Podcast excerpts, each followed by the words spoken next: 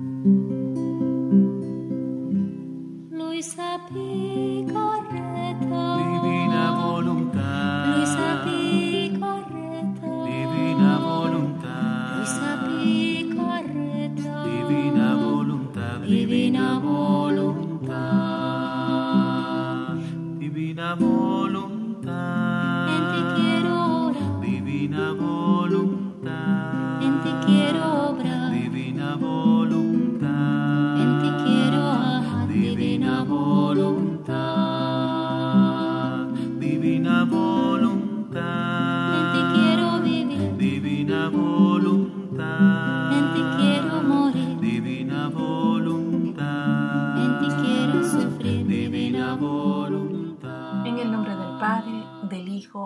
Espíritu Santo.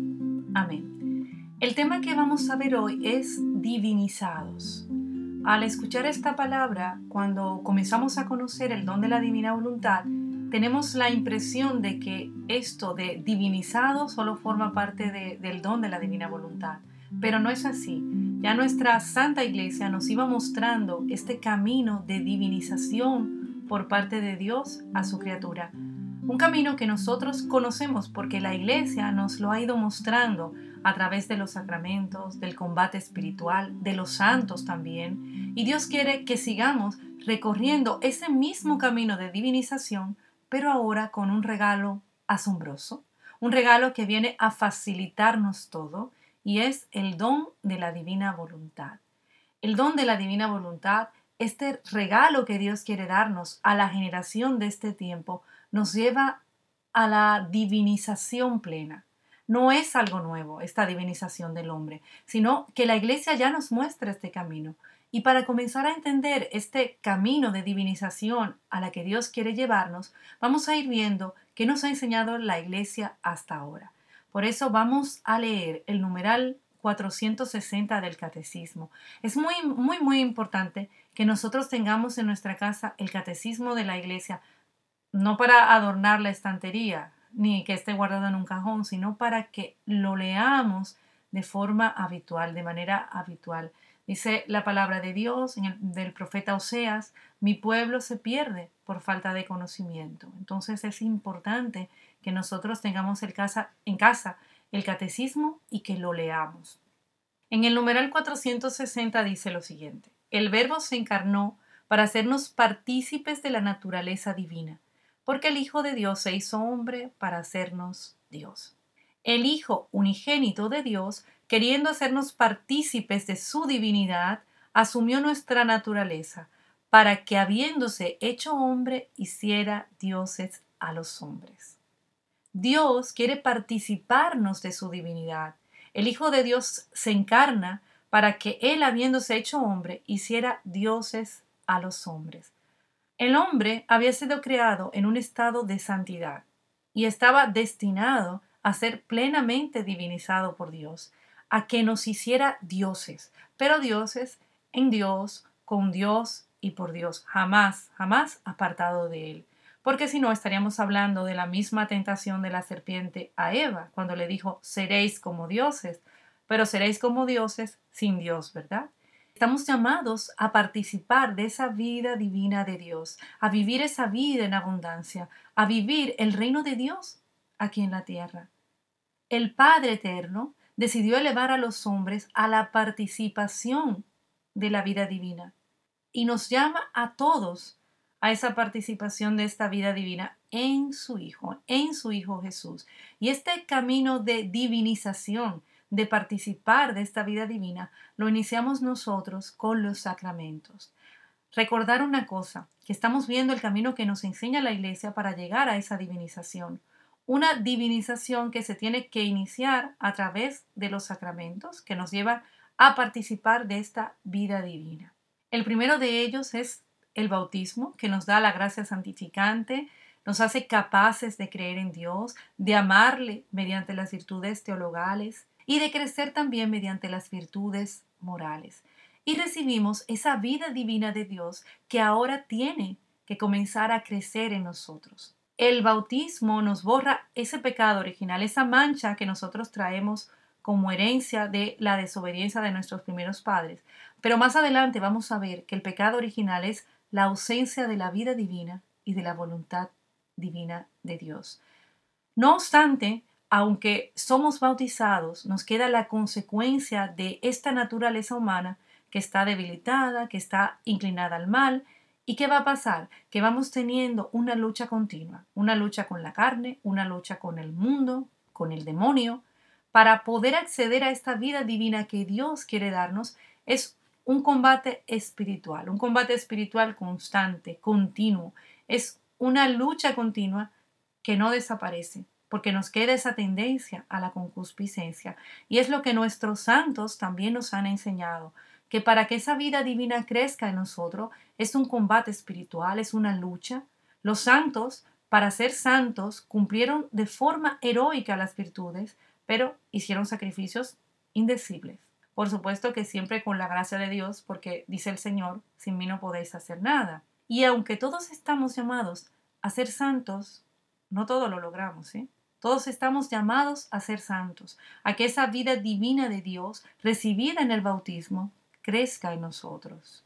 Ahora, con el don de la divina voluntad, vamos entendiendo que a la santidad que estamos llamados no es a una santidad humana, sino a una santidad divina. Dice la palabra de Dios en la primera carta de Pedro, en el versículo 15, dice lo siguiente. Así como aquel que os llamó es santo, así también sed vosotros santos en toda vuestra manera de vivir, porque escrito está, sed santos porque yo soy santo. Sed santos porque yo soy santo. ¿Quién es santo? Dios. Dios es divino. Por tanto, nos invita a que seamos santos como Él.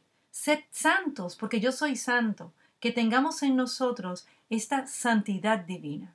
¿Por qué? Porque estamos llamados a ser plenamente divinizados, no parcialmente, no una parte, no una porción, sino plenamente. Y ahora Dios quiere que ese mismo camino que estamos recorriendo dentro de la iglesia para llegar a esa divinización, quiere que lo hagamos con un regalo, no para complicarnos, sino para facilitarnos todo, para facilitarnos este camino que se inicia desde el momento en que somos bautizados. Este regalo que ahora en este tiempo quiere darnos a la generación de esta época es el don de la divina voluntad. En su momento Jesús nos habló de su sagrado corazón, esa revelación sorprendente que le hizo a Santa Margarita Racó. Luego nos habló a través de Sor Faustina de su divina misericordia y hoy para este tiempo nos habla del don de su voluntad divina. Estamos llamados a compartir esos bienes divinos de Dios que ya en el Evangelio nos hablaba cuando nos decía por su parte sean ustedes perfectos como perfecto es el Padre de ustedes que está en los cielos. Perfecto como el Padre que está en el cielo. Y el Padre que está en el cielo es Dios. Por tanto, es una perfección divina. Es la perfección de Dios, la perfección de nuestro Padre que está en el cielo. Así quiere que seamos perfectamente divinos. También nos llama a amarnos con amor divino. Este es mi mandamiento, que se amen unos a otros como yo los he amado. ¿Cómo nos ama Dios? Con un amor inmutable, un amor eterno, un amor infinito. No es un amor voluble ni cambiante como es el amor de la criatura. Pues a eso nos llama. A amar con ese mismo amor, con un amor divino. Todo esto, todo esto es participar de su divinidad y ser pequeños dioses como nos dice el catecismo en el 460. El verbo se encarnó para hacernos partícipes de la naturaleza divina, porque el Hijo de Dios se hizo hombre para hacernos Dios. Estoy viendo que estoy llamada a ser plenamente divinizada por Dios, a ser plenamente divinizado por Él, compartir sus mismos bienes divinos para participarnos de esa naturaleza divina. Y que esto no es nuevo, que esto no es solamente propio del libro de cielo, es algo que ya mi iglesia me enseña. Pero ahora en este tiempo Jesús quiere que yo llegue a la santidad divina de una manera más sencilla y perfecta. Vamos a ver cómo. Y qué necesitamos para esto. Lo primero es entrar en esa unidad, como dice Jesús en Juan 17, 21, que todos sean uno como tú, Padre, estás en mí y yo en ti, que ellos también sean uno en nosotros. Pero no una unidad planteada desde mi perspectiva o de lo que yo creo que es unidad. Estamos hablando aquí también de una unidad divina, que sea uno conmigo, como yo soy uno contigo, dice Jesús. La segunda persona de la Trinidad, el Verbo encarnado, nos llama a que vivamos la misma unidad que Él vive con el Padre. Y esta unidad va más allá de ser habitados por el Espíritu Santo. Nos dice el catecismo en el 260 que ahora somos, ahora mismo somos llamados a ser habitados por la Santísima Trinidad, pero que el fin último, el fin de toda la economía divina, es la entrada de las criaturas en la unidad perfecta de la bienaventurada Trinidad. Este es nuestro fin último, el fin de la economía divina, la entrada a esa unidad perfecta. Pero ahora estamos siendo habitados por la Trinidad, pero que nuestro fin es esa unidad perfecta de la que Jesús ya me está hablando, cuando dice que todos seamos uno como lo es Él con el Padre. Todo lo que nos dice Jesús es divino, unidad divina, perfección divina, ese amor divino, un amor inmutable que no cambia, esa santidad divina, sean perfectos como es perfecto el Padre de ustedes que está en el cielo. Dios quiere compartirnos todos estos bienes divinos, vida divina, bondad divina, perfección divina, amor divino. Pero ¿cómo puedo yo, criatura humana, finita, imperfecta, tomar todos esos bienes divinos? ¿Cómo puedo hacerlo? ¿Cómo se realiza esta divinización ahora a través del don de la divina voluntad? Porque antes ya sabíamos más o menos el camino, ¿verdad? a través de los sacramentos, de la práctica de las virtudes, de ese combate continuo, de esa lucha espiritual para lograr llegar a la santidad, siempre con su gracia, ¿verdad? Que no se nos olvide. Pero ahora, ¿cuál es el camino que Dios me quiere mostrar a través del don de la divina voluntad? El don de la divina voluntad es un intercambio de vida, donde Él me da su vida, pero yo tengo que corresponderle dándole la mía. Y aquí llegamos a un punto importante para que se realice ese intercambio de vida, yo tengo que primero saber qué es una vida humana, qué significa, qué conforma la vida humana, pero también tengo que saber qué es una vida divina, qué significa y qué conforma una vida divina, porque Él me dará su vida divina y mi vida humana tengo yo que dársela a Él. Tengo que realizar ese intercambio de vida. Es lo que el don de la divina voluntad me va a llevar a realizar. Pero vamos a ir desglosando, por un lado, la vida humana mi vida humana que yo tengo que, que ahora darle a Dios y por otro la vida divina. ¿Cuál es esa vida divina?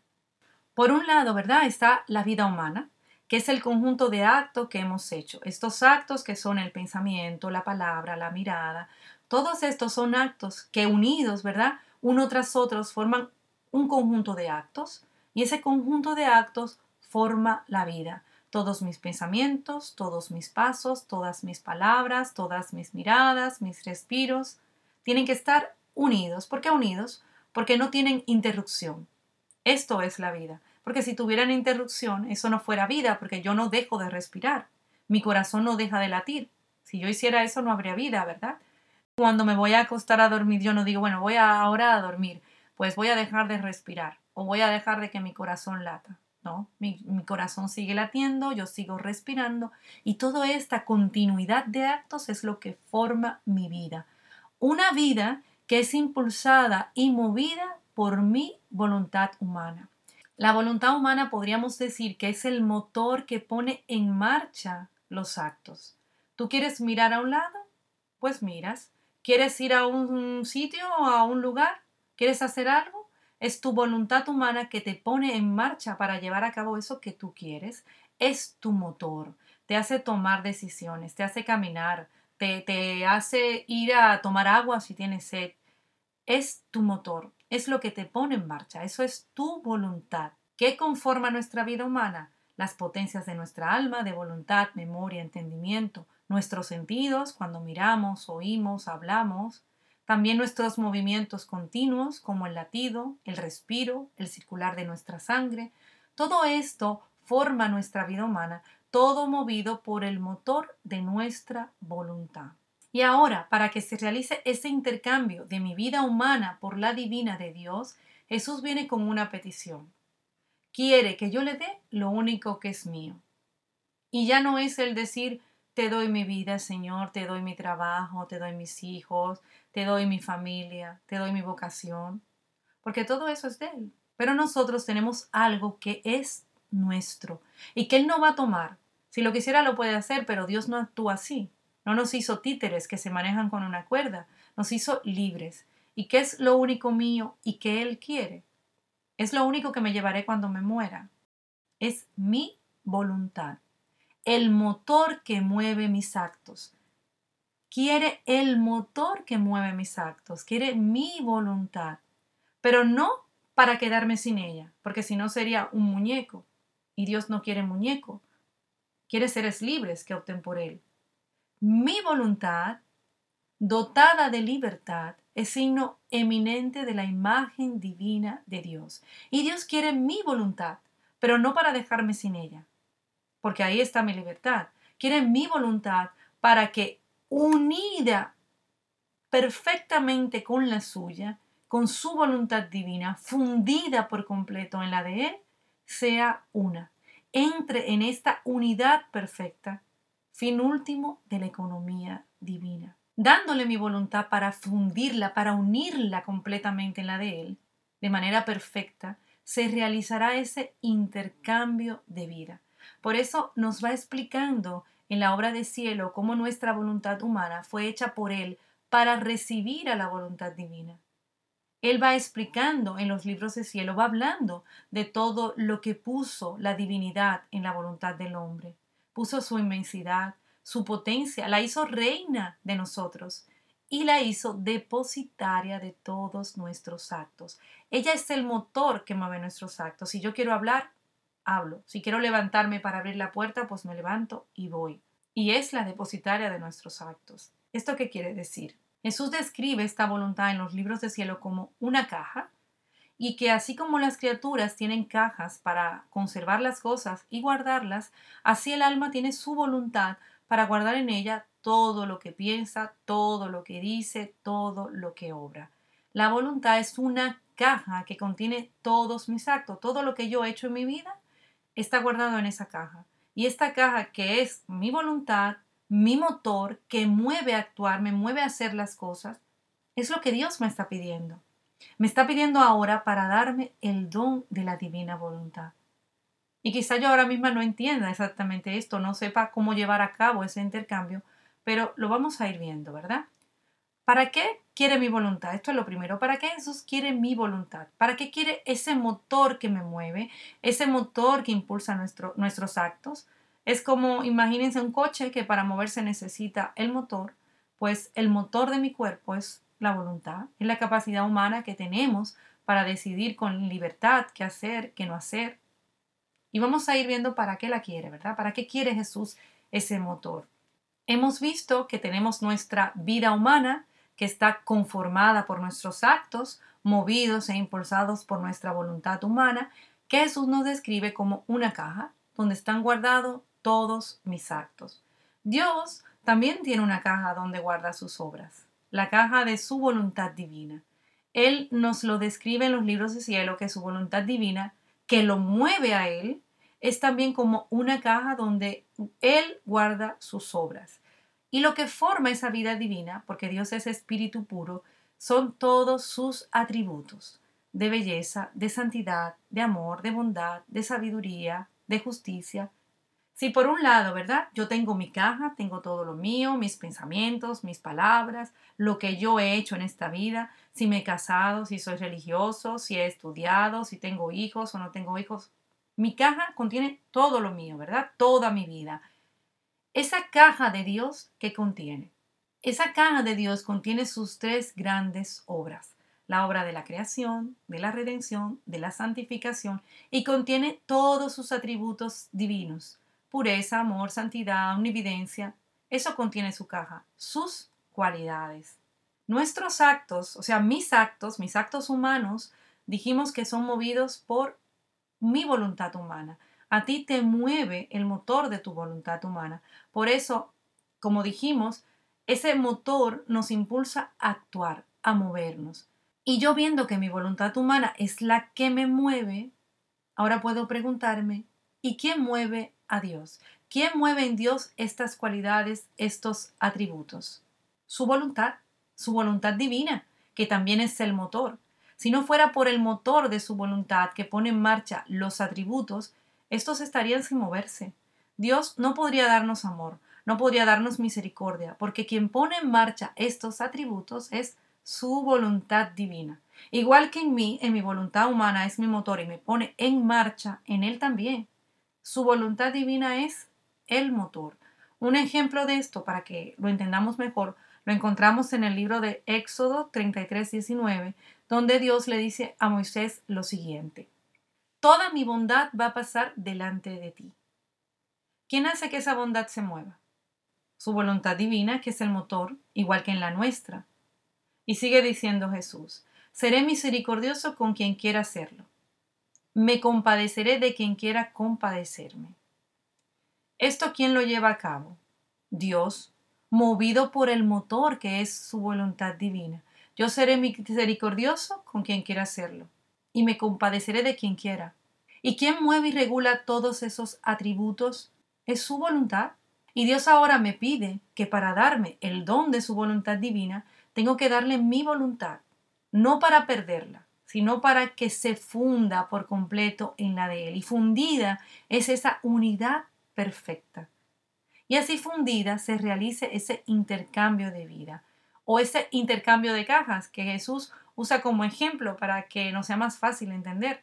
Tú tienes tu caja con tus actos, yo tengo la mía, son diferentes porque mi vida es diferente a la tuya, y Dios tiene su caja con sus actos, con sus obras, sus atributos de divinos. Y nos toca ahora darle nuestra caja, entregársela, y Él te dará su caja con sus obras, con sus atributos. ¿Esto qué quiere decir? Quiere decir que a través de ese intercambio donde yo tomo el don de su voluntad divina, llegaré a ser plenamente divinizado.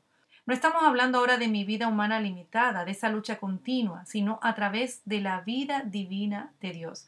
Porque ahora yo, dándole mi voluntad humana para que se funda en la de Él, el motor que me mueve será el motor de su voluntad divina, ya no será mi, mi motor humano. Su motor divino me impulsará a mí a realizar mis actos, de pensar, de andar, de respirar, porque esto es el don de la divina voluntad. Dios quiere venir a su criatura, a respirar, a hablar, a moverse en ella. Y para realizar ese intercambio lo único que tengo es qué querer. Quizás yo no sepa muy bien de qué va todo esto, pero solo tengo que decirle, sí, Señor, yo quiero. Y aunque no sepa realmente cómo va, el yo querer me llevará a conocer qué es este don divino de Dios. Y por ende me llevará a amarlo, amar esta revelación que Jesús nos deja a esta generación. ¿Y qué va a ocurrir? Pues como yo no me quedo sin voluntad, porque no la pierdo, ahora mi voluntad queda unida fundida con la de Dios. Y ahora mi motor que me va a mover a, abrir la puerta, a tomar agua, será el motor de Dios en su voluntad divina. Si mi voluntad es mi motor y mueve mis actos de comer, de hablar, de pensar, cuando yo tomo esa voluntad divina, ella se vuelve mi motor. Mi vida sigue siendo igual. Sigo haciendo mis actos de siempre, pero ahora movidos no por mi motor humano, sino por su motor divino. Y así comienza a crecer en mí esa vida divina, esa divinización en cada uno de mis actos, porque ya no soy yo sola que los hago, sino junto con Él, los dos unidos. Tengo que hacer crecer esa vida divina donde Dios me quiere hacer partícipe de esa naturaleza divina de una manera más perfecta y que yo tenga el conocimiento de cómo hacerlo. Pero yo tengo que llegar a ser plenamente divinizado a tener esa participación divina. Y sé que lo puedo obtener a través del don de la divina voluntad.